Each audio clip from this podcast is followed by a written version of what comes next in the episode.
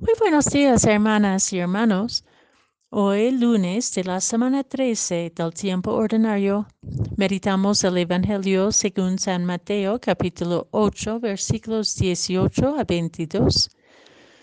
La primera lectura es del libro de Génesis, capítulo 18, versículos 16 a 33.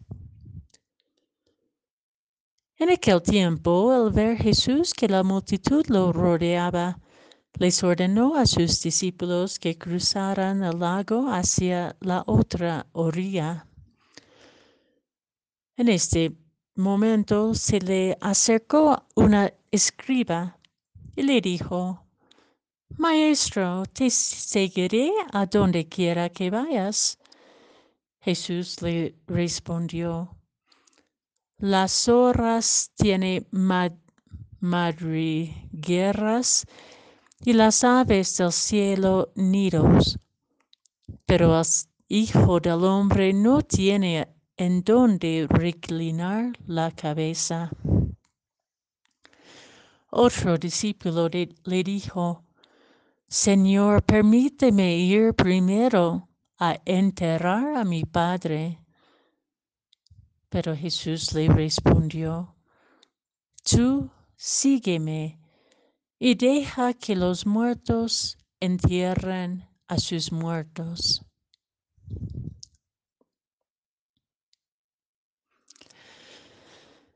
Jesús muestra hoy las exigencias de ser discípulo y discípula suya.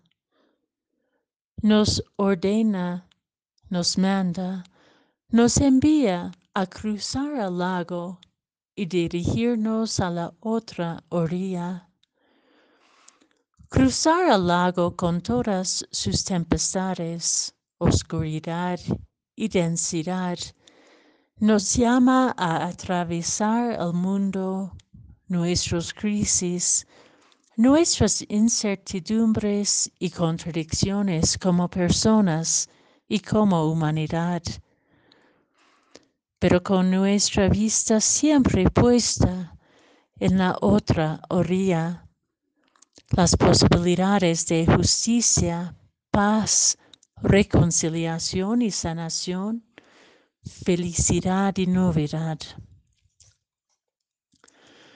Cruzar el lago nos pone a la disposición de las olas, pues nuestra trayectoria siempre sobre el agua nunca es recta y fácil. Muchas veces remamos contra corriente, contra fuertes vientos que quieren empujarnos atrás a donde venimos. El Evangelio de hoy nos indica también que algunas de estas fuerzas están en nuestro propio ser. Nos aferramos tanto a nuestras seguridades e interpretaciones del camino de fe que no pisamos el barro en el camino ni lanzamos nuestra barca hacia el desconocido. Y si advertiramos en algo Queremos la seguridad de tener un lugar donde regresar, como las aves del cielo y los, las zorras de la tierra. Jesús, al contrario, nos asegura que la aventura del discipulado es imprevisible y siempre nos lleva a un lugar distinto y nuevo, particularmente un lugar espiritual. Este lugar del corazón, donde busca, cuando busca a la fuente del amor, se ensancha y se vacía de todo.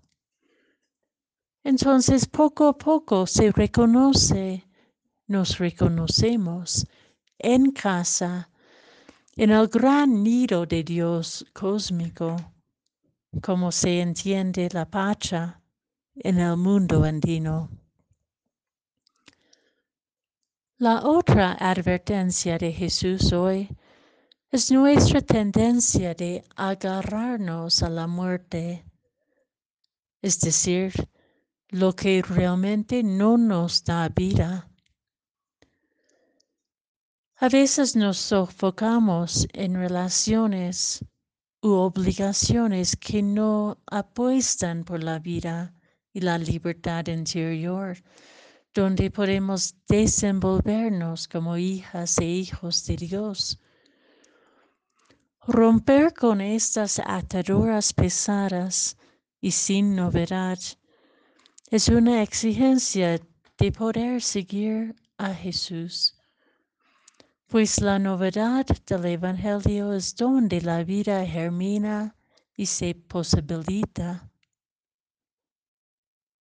Lanzamos pues el lago de la incertidumbre con confianza que llegaremos todas y todos juntos a la otra orilla, donde tenemos puestos los ojos del corazón.